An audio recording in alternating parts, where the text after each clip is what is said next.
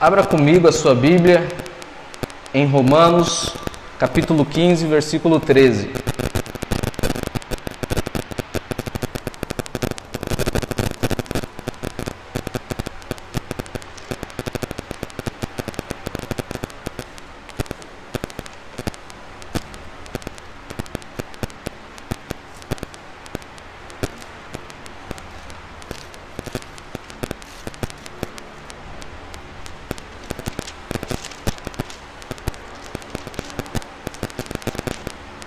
Romanos, capítulo 15.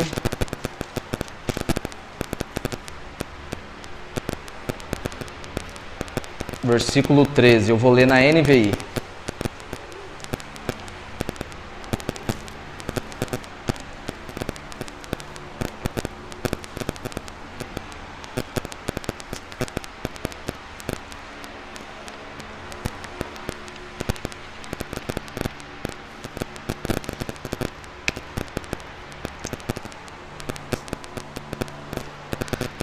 Na medida que você achar o texto, coloque de pé. Romanos 15, 13 diz assim: Que o Deus da esperança os enche de toda alegria e paz, por sua confiança nele, para que vocês transbordem de esperança pelo poder do Espírito Santo. Vou repetir: Que o Deus da esperança os enche de toda alegria e paz, por sua confiança nele, para que vocês transbordem de esperança pelo poder do Espírito Santo. Feche seus olhos, vamos orar. Pai, muito obrigado pela Sua palavra. Nos ajuda a entender a compreender aquilo que o Senhor tem para falar conosco nessa noite.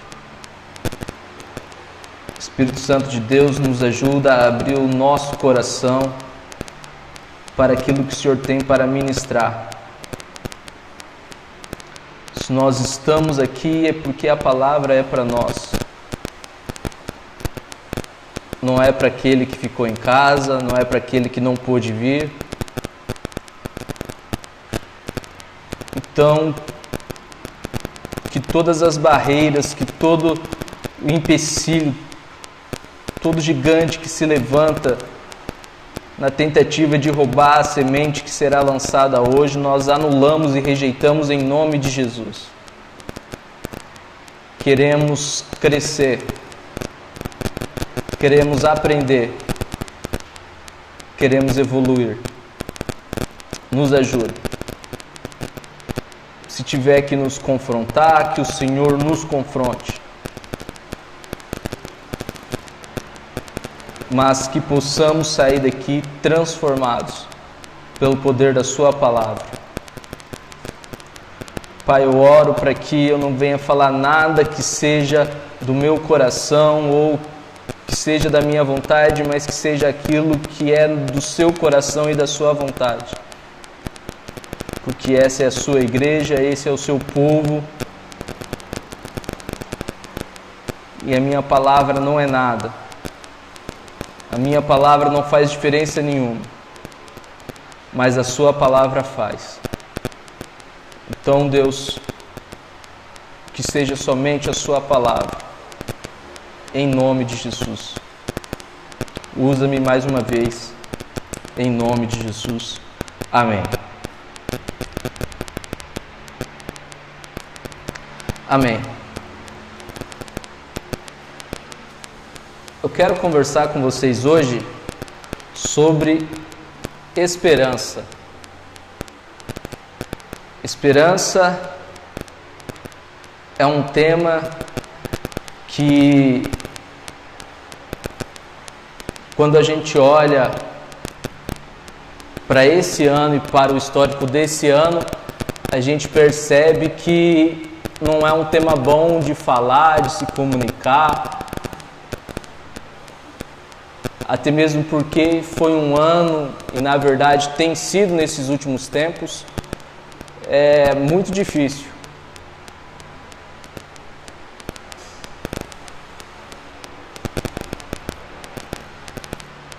Foi um ano em que planos foram frustrados,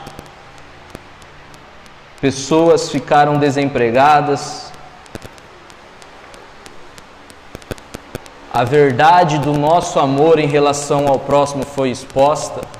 A gente viu e a gente continua vendo que nós não amamos como Cristo ama o próximo. Esse ano deixou bem claro, principalmente nessa questão de pandemia, revelou muito o nosso amor para com o próximo. Não nós aqui necessariamente, mas nós como humanidade.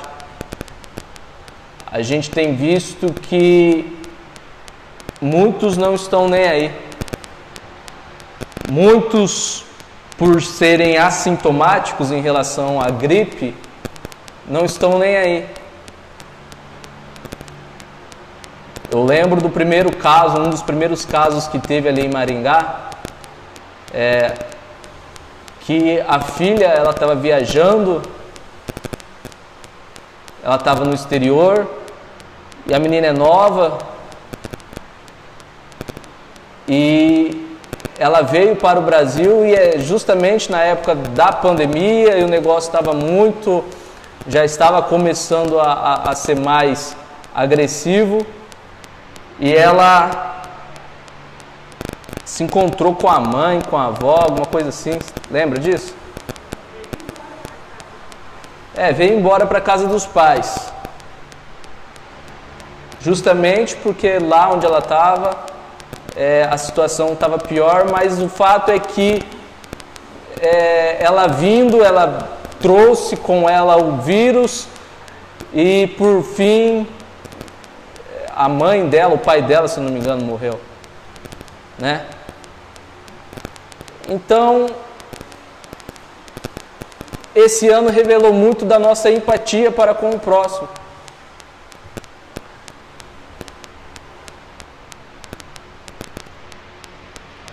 Esse ano revelou algumas coisas que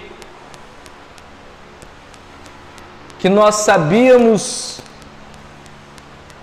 que existia nas nossas vidas, mas nós não tínhamos coragem de dizer que aquilo existia, como por exemplo, tempo. Tempo de leitura, tempo de oração. A desculpa que a gente sempre dava era que não tínhamos tempo, e agora que nós temos tempo, pouco lemos, pouco oramos.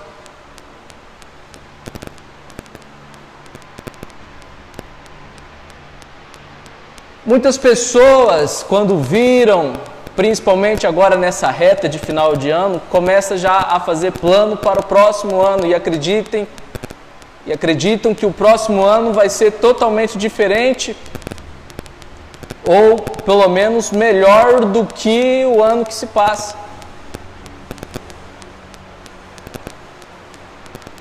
Mas aí quando você encontra um ano atípico como esse, um ano onde projetos foram frustrados, onde pessoas perderam seus empregos, aonde a gente não pode depositar a nossa confiança no, no governo porque o governo não nos representa, nós não nos sentimos representados. Um ou outro que está tentando fazer a coisa séria, mas a gente não se sente representado, a gente não se sente, a gente se sente instável. A gente tem visto que a tecnologia tem começado a dominar é, a mão de obra. Eu até comentei numa outra mensagem aqui que parece que aqui em Lobato e Flórida tinha mais de 10 ônibus que levavam o pessoal para trabalhar na, na usina. Pelo menos foi isso que eu fiquei sabendo. E entrou uns maquinários e hoje parece que tem dois, se eu não me engano. É isso? Mais ou menos isso, né? Mas tinha bem mais, né? Então as coisas estão evoluindo. A gente está perdendo o nosso espaço para máquinas, uma, uma instabilidade está instaurada. Hoje é o Covid-19 que nos para e daqui a pouco tem a vacina e daqui a pouco passou o Covid. Mas e amanhã? A gente não sabe.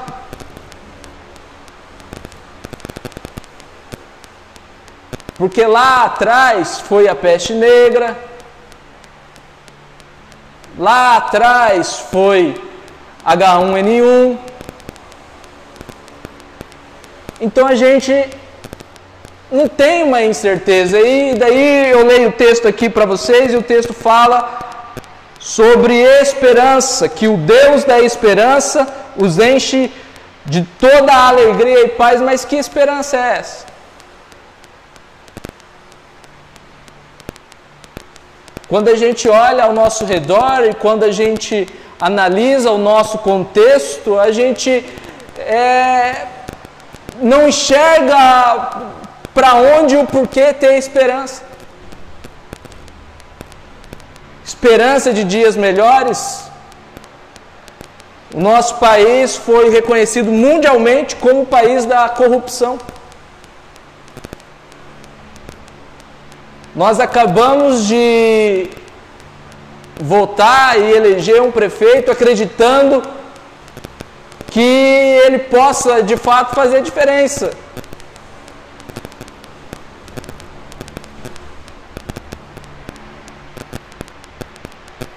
Mas mesmo assim, ainda tem algo dentro de nós que duvida e e que assim hoje eu tenho percebido que muitos querem tirar proveito de uma situação política justamente no momento de eleição, porque no momento de gestão a gente de fato não acredita que aquela pessoa que deve nos representar de fato vai nos representar, de fato vai melhorar a situação. Então o momento que eu tenho para aproveitar é hoje e agora. Então não temos esperança.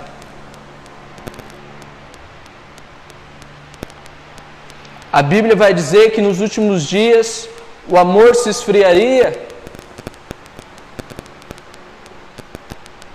E a gente está nos últimos dias. E a gente tem visto muito amor se esfriar. O amor de marido para com mulher está se esfriando da mulher para com o marido, o amor de nós como igreja para com Deus tem se esfriado, de pai para com filho, de filho para com pai. Mas o texto de Romanos 15, 13 diz que nós devemos ter esperança, que o Deus da esperança os encha de toda alegria e paz, por sua confiança nele para que vocês transbordem de esperança pelo poder do Espírito Santo.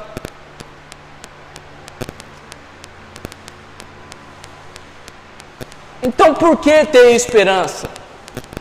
Quando eu olho ao meu redor, quando eu olho para o Brasil, quando eu olho para a minha cidade, para a minha família, eu não encontro muito motivos para ter esperança. E o texto vem me dizer para ter esperança, e a pergunta que eu faço: por que ter esperança? A Bíblia já deu vários sinais acerca do fim dos tempos, vários sinais já foram cumpridos, alguns ainda estão se cumprindo e a volta de Cristo está tão próxima como nunca antes na história. E a gente sabe que nos últimos dias vai piorar muito para depois melhorar. Então por que ter esperança? Eu quero compartilhar com vocês alguns motivos para que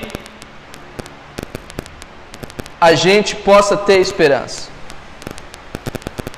Primeiro motivo do porquê ter esperança é porque Deus tem planos. Vamos repetir? Deus tem planos no 3? 1, 2, 3. Deus tem planos. Vamos lá? 1, 2, 3. Deus tem planos.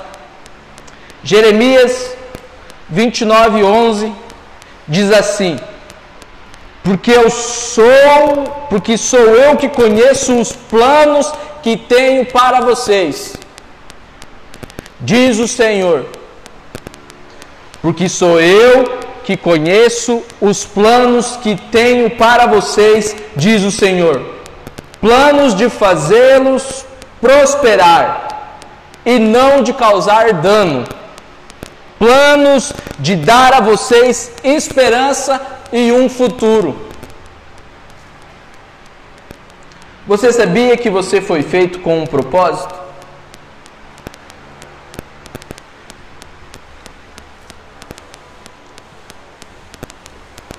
O texto diz: Porque eu sei os planos que tenho para você.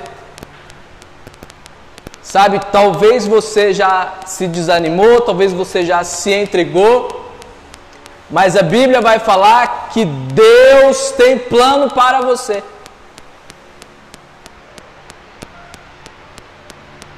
Porque sou eu que conheço o plano que tenho para você. Você não é obra do acaso. Você não está aqui neste momento, nessa hora, com essas pessoas por acaso. Tudo faz parte de um plano de Deus. Você não veio aqui hoje na igreja, eu não estou aqui na igreja porque eu sou pastor e eu tinha que cumprir com a minha obrigação pastoral, não. Eu estou aqui porque Deus tem um plano para a minha vida. Vocês não estão aqui porque vocês têm que cumprir com as obrigações de vocês, de cristãos. Não, vocês estão aqui porque Deus tem um plano para a vida de vocês. Então, por que ter esperança em um mundo de caos? Primeiro ponto, porque Deus tem plano para a nossa vida. Talvez nós mesmos já nos desanimamos em relação a nós mesmos, em relação à nossa profissão, em relação à nossa família, em relação ao nosso ministério. E por conta desse desânimo, nós nos sucumbimos e nós já não temos mais esperança. Nós não temos mais esperança que a nossa área espiritual vai melhorar, que a nossa vida profissional vai decolar, nós já não temos mais esperança que a nossa família vai ser restaurada, nós já não temos mais esperança que o nosso ministério é, vai acontecer.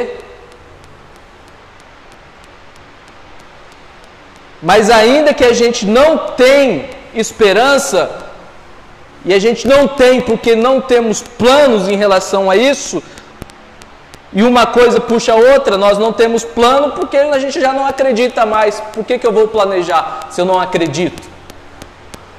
Mesmo assim, nessa situação, a Bíblia vai nos dizer que Deus tem um plano para nós. Amém? Então, por que ter esperança? Porque Deus tem um plano para a vida de cada um. Você não está onde você está por acaso. Você não trabalha onde você trabalha por acaso. Existe um plano de Deus na sua vida que tem a ver com tudo que você está vivendo. E aqui é um motivo de ser grato. Porque Deus não me criou para sofrer num mundo Deus não me fez vir a esse mundo para sofrer. Deus não me fez vir a esse mundo para sentir dor. Deus não me fez vir a esse mundo para ter uma vida medíocre. Deus me fez vir a esse mundo para cumprir o plano dele para a minha vida. E quando a gente cumpre o plano dele para a nossa vida, aí a gente continua o texto planos de fazê-los prosperar O plano de Deus para a nossa vida nos traz prosperidade. O plano de Deus para a nossa vida não nos causa dano. Na King James atualizada, diz assim: planos de fazê-los prosperar e não lhes causar dor e prejuízo. Deus não colocou você aqui, Deus não te trouxe no mundo para que você sofra, para que você sinta dor, para que você tenha prejuízo. Você pode dar um glória a Deus por isso? Deus te trouxe no mundo para que você seja próspero. Então, para que ter esperança ou por que ter esperança? Primeiro motivo, porque Deus tem um plano para a minha vida. Por que ter esperança que o ano que vem vai ser melhor do que esse ano? Porque Deus tem um plano para a minha vida. Você pode não ter plano nenhum, mas Deus tem um plano para a sua vida. E se você viver o plano de Deus, eu tenho certeza, e isso é uma garantia bíblica, uma promessa de que você vai ser próspero e que dano nenhum vai chegar na sua casa, sobre a sua vida. Então, que o Espírito Santo de Deus comece a gerar algo no coração de vocês em relação a esperança de dias melhores. Quando você olha para o seu contexto, quando você olha para a sua família e quando você olha para o seu trabalho, para o seu ciclo de amigos, para o seu ciclo de relacionamentos, você não acredita que algo pode mudar, eu estou aqui para te falar, tenha esperança, porque Deus tem um plano. Amém? Salmo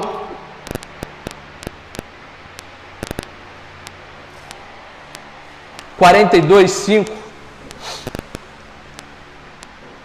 E aqui está o nosso segundo ponto do porquê nós devemos ter esperança. Salmo 42, 5 diz assim: Por que você está assim tão triste, ó minha alma? Por que está assim tão perturbada dentro de mim? Ponha a sua esperança em Deus, pois ainda o louvarei. Ele é o meu Salvador e o meu Deus. Por que você está assim tão triste, ó minha alma? Por que está assim tão perturbada dentro de mim? Ponha a sua esperança em Deus, pois ainda o louvarei. Ele é o meu Salvador e o meu Deus. Ponha a sua esperança em Deus. Por que devemos ter esperança? Primeiro motivo, porque Deus tem planos. Segundo motivo, porque Deus é o nosso Salvador. Por isso, nós precisamos ter esperança.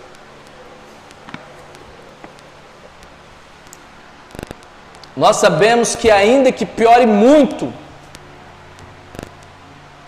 no final, a vitória já é decretada, já é declarada. Por isso, em meio ao caos, nós temos esperança de que Deus virá ao nosso socorro. Sabe, a palavra aqui, Salvador, não diz respeito necessariamente à questão de Salvador das nossas almas. ou a questão de aquele que nos salva do inferno, não. A palavra aqui, Salvador, ela abrange um todo das nossas vidas. Uma outra expressão que também é usada nesse texto é ao invés de Ele é meu Salvador, Ele é o, o meu libertador, Ele é o meu livramento. Por que temos que ter esperança? Porque por mais que tentem nos derrubar, por mais que tentem acabar com o nosso ministério, por mais que tentem acabar com a nossa vida, com a nossa família, com o nosso trabalho, Ele é o nosso Salvador. Ele nos salva de tudo isso. Ele é o nosso libertador. Ele nos liberta de tudo isso. Ele é o nosso livramento. Ele nos livra de tudo isso. Vocês entenderam? Ele nos livra. Então, entendendo isso, eu tenho esperança que o ano que vem vai ser melhor. E quando as lutas vierem, eu tenho a certeza de que Ele me livrará. Por isso eu continuo firme na esperança. Por isso que eu projeto. Por isso que eu faço planos. E esse é um conselho que eu quero dar a vocês. Faça planos.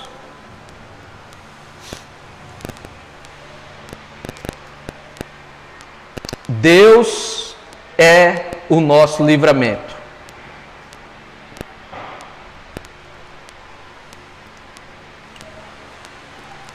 E aqui eu quero destacar, dentro desse, dessa questão de que Deus é o Salvador, dentro desse Salmo 42, 5, eu quero destacar três pontos aqui fundamentais para a nossa vida. Primeiro ponto é: confia nele.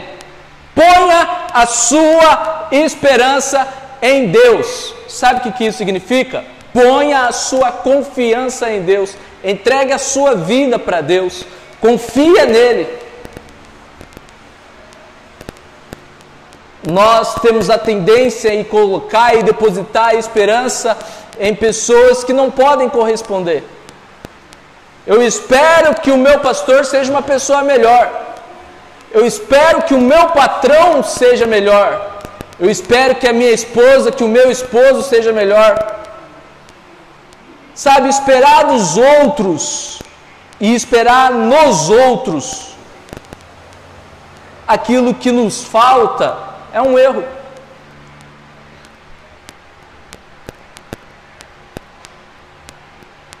E quando nós esperamos nos outros, nem sempre a nossa esperança, a nossa expectativa é atendida. Por quê? Porque nem sempre a minha esposa está no mesmo propósito que eu. Nem sempre o meu patrão está pensando a mesma coisa que eu.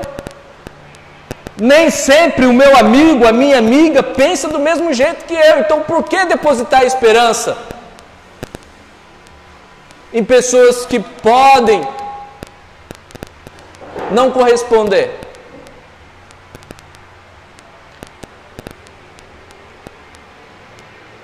Aqui o salmista nos chama a atenção para onde nós devemos voltar o nosso coração. Ponha a sua esperança em Deus.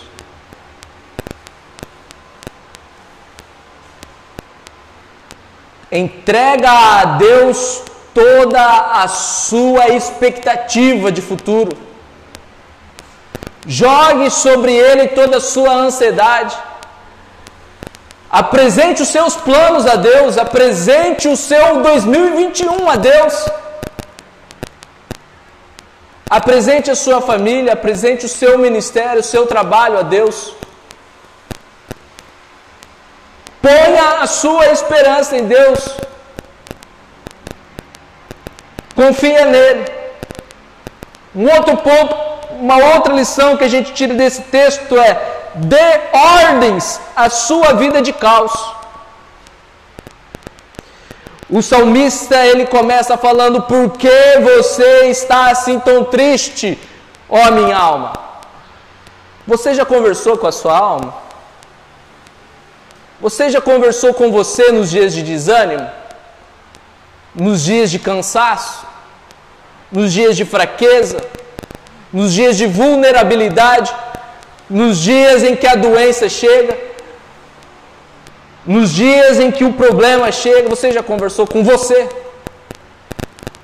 O salmista não está conversando com Deus, ele está conversando com a alma dele. O salmista está perguntando, ele fez uma pergunta para a alma dele: Por que você está tão triste, ó minha alma? Por que está assim tão perturbada, perturbada dentro de mim, tão abatida dentro de mim, tão triste, tão entregue, tão desanimada dentro de mim? Provavelmente esse salmista estava em um quadro depressivo muito grande para ele falar isso. E ele começa a dar ordem à sua vida de caos. Por que você está assim, tão desanimado hoje? Por que você está cansado? Por que você é, não consegue enxergar mais o agir de Deus? Por que você é, se cansou ao longo desse percurso? Por que você não acredita mais em dias melhores? Por que você está abatido? Esse é um exercício que a gente precisa ter.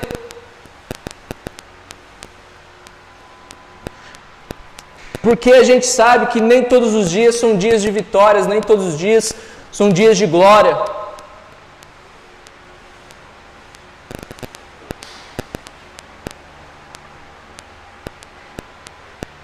Mas nos dias em que nos sentirmos abatidos, em, nos dias em que nos encontrarmos derrotados, desanimados, a gente precisa ter uma conversinha com o nosso mundo interior. Por que eu estou tão perturbado? Por que eu estou tão ansioso? Por que eu estou tão irritado? Por que eu estou tão agressivo? Por que eu estou tão desanimado?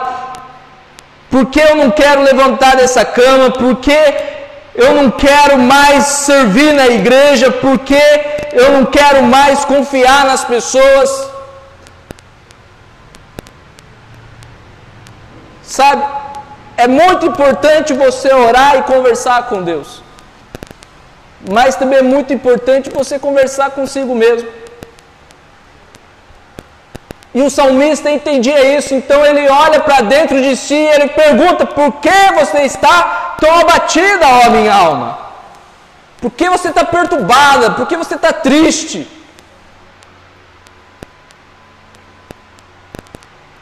E o salmista dá uma ordem ao seu estado de caos.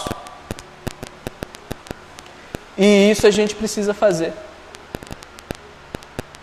Nós não podemos somente olhar o nosso estado de derrota, o nosso estado de limitação, aquilo que nos desanima, aquilo que nos deixa para baixo, aquilo que não permite que a gente é, prossiga.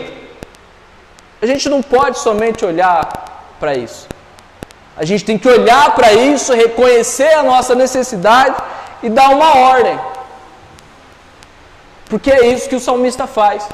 Ele olha para a alma dele e ele vê o quão a alma dele está aflita, o quão a alma dele está perturbada, o quão a alma dele está atribulada, e ele diz para a alma: ponha a sua esperança em Deus. Eu fico imaginando esse salmista fazendo, tendo esse diálogo com a sua alma. Eu imagino que ele está em um estado depressivo muito grande. Eu imagino que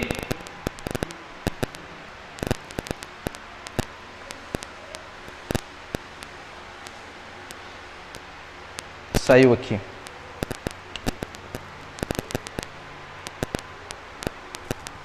Eu imagino que ele está em um estado muito desanimado, muito com uma, uma aparência de fracasso, uma aparência de derrota eu imagino que esse salmista aqui está em um estado assim de que não acredita mais assim que dias melhores virão. Eu imagino que esse salmista olhou pro, ao redor e fez uma análise da vida dele e compreendeu que a alma dele chegou àquele estado por tudo aquilo que ele estava sofrendo, toda a pressão que vinha contra a vida dele. Mas mesmo fraco, mesmo desanimado, o salmista sabia de uma verdade. E essa verdade era que Deus pode restaurar o desanimado, Deus pode levantar o caído, e Deus pode trazer de volta e dar fôlego novo e pode animar, e o salmista sabia disso. Então o salmista dá ordens à sua vida de caos. E ele diz: ponha a sua esperança em Deus. Eu tenho falado nas visitas que eu tenho ido, e para as pessoas que eu tenho conversado, algumas pessoas que estão desanimadas, algumas pessoas que estão num estado depressivo muito grande, algumas pessoas que estão com problemas em casa, que vá para a igreja mesmo que você vá arrastado. Mesmo que você chega lá, acabou de quebrar o pau na sua casa com a sua esposa, você corre para a igreja. Você precisa dar uma ordem ao seu corpo, à sua vida. Você precisa dar uma ordem.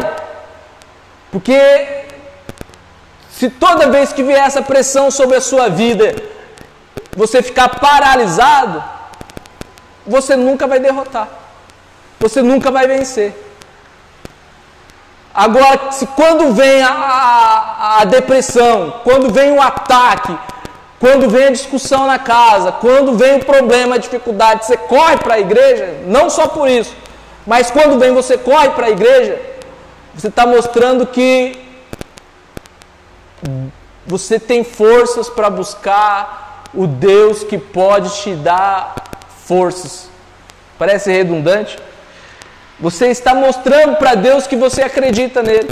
Você está mostrando para Deus que, independente do seu problema, Deus é maior na sua vida. Você está dando uma ordem para o seu estado de caos. Ponha a sua esperança em Deus.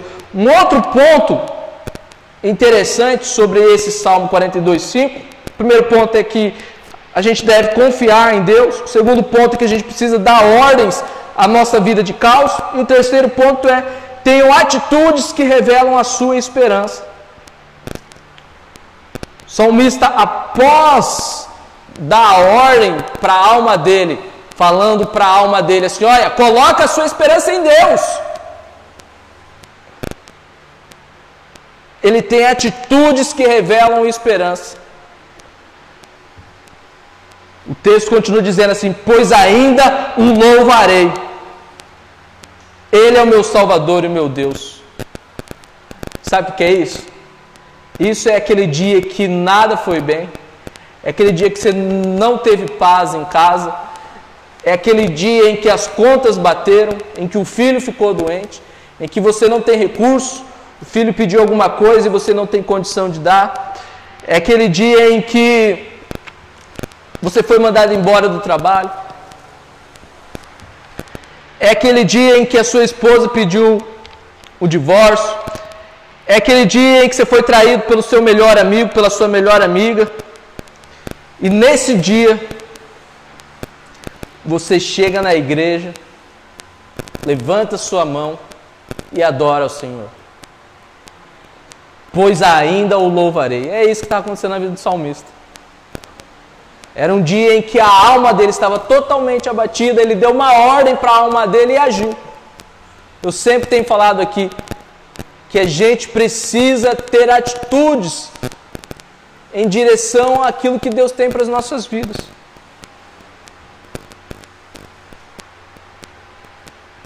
E um terceiro e último ponto para a gente ir embora. Por que você deve ter esperança? Salmo 33, 18 diz assim: Mas o Senhor protege aqueles que o temem, aqueles que firmam a esperança no seu amor. Terceiro ponto é porque Deus nos protege. Por que, que você tem que ter esperança? Porque mesmo a esse ano caótico que a gente teve, você está, você está aqui. Por que você está aqui? Porque Deus te trouxe aqui. Deus te protege. Por que, que devemos ter esperança? Porque você ainda está vivo. Porque Deus tem planos para a sua vida. E se você ainda está vivo, e aqui muitas pessoas não entendem isso, se nós ainda estamos vivos, não é mérito nosso, é porque Deus permitiu. Porque Deus permite. Porque se fosse pela vontade do diabo, nós já teríamos morrido faz tempo. Mas Deus nos trouxe até aqui ao longo da nossa vida, Deus nos protegeu de tantas e tantas coisas. Deus nos livrou de tantas e tantas coisas. Pessoas que a gente ama, que já não estão mais com a gente e a gente está aqui de pé ainda. Pessoas que, amigos que a gente viu que ficou pelo, pelo caminho. Aquela vez que você estava andando com o carro e Deus trouxe um livramento. Aquela doença que, que você teve e Deus trouxe um livramento. Por que devemos ter esperança? Porque Deus nos protege. Não vai ser fácil. Gigantes vão se levantar. Os problemas virão. Mas quando a nossa esperança está em Deus, nós temos a garantia da sua proteção.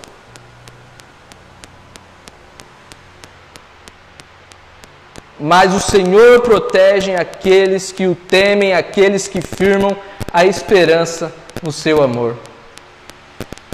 Eu quero que Eu quero que você comece a ter esperança esperança de dias melhores, ainda que o mundo esteja um caos, esperança de um ministério melhor, ainda que você não consiga enxergar com os olhos naturais, esperança de uma família melhor, ainda que você é, não consiga dialogar com as pessoas que estão na sua casa. Esperança de um emprego melhor, ainda que você olhe para o seu emprego e você ache impossível isso acontecer. Eu quero te desafiar e eu quero te encorajar a ter esperança. Esperança, primeiro, porque Deus tem um plano para a sua vida. Segundo, porque Ele é o seu Salvador. E terceiro, porque Ele está sempre a te proteger. E tem vários outros motivos que eu poderia colocar aqui, mas por questão de tempo, eu quero ficar nesses três. Então se coloque de pé, eu quero orar por você, você que pode. E eu quero pedir para que o Espírito Santo de Deus comece a colocar algo no nosso coração em relação a uma esperança de dias melhores que estão para vir. Amém? Feche seus olhos, vamos orar. Espírito Santo de Deus, encha o nosso coração de esperança. Tira da nossa vida todo desânimo. Tira da nossa vida todo abatimento espiritual, toda fraqueza. Tira da nossa vida, Senhor, todo corpo cansaço espiritualmente. Toda mente cansada espiritualmente, toda a incredulidade, Senhor, que tem no nosso coração, tira isso da nossa vida. Pai amado, nós estamos prestes a entrar num novo ano e nós queremos esperar em Ti por dias melhores. Nós cremos e esperamos em Ti, Senhor, por momentos melhores. Ainda que o mundo caia ao meu redor, eu confio em Ti. Sua palavra diz que mil cairão ao meu lado, dez mil à minha direita, mas eu não serei atingido. E eu quero viver esses dias. Eu creio em Ti. E eu creio que o que o Senhor tem reservado para nós, os nossos olhos não viram, os nossos ouvidos não ouviram Espírito Santo enche o nosso coração de esperança, de sonhos e de planos. Espírito Santo começa a germinar dentro dos nossos corações expectativa. Expectativa para um ano melhor, expectativa para uma vida espiritual apaixonada por Ti. Espírito, Espírito Santo gera em nós planos, projetos, propósitos, ideias que nós precisamos executar. Não nos deixe desanimar. Pai, eu oro pedindo para que todo desânimo, todo fracasso, todo pensamento de fracasso, sentimento de derrota, eu anulo no meio da sua igreja em nome de Jesus. Eu anulo no meio da nossa vida em nome de Jesus. Eu declaro seu sangue sobre as nossas vidas. E a nossa esperança está em Ti. A nossa esperança está em Ti. Em nome de Jesus. Você diz? Amém. Aleluia. Estende suas mãos para cá.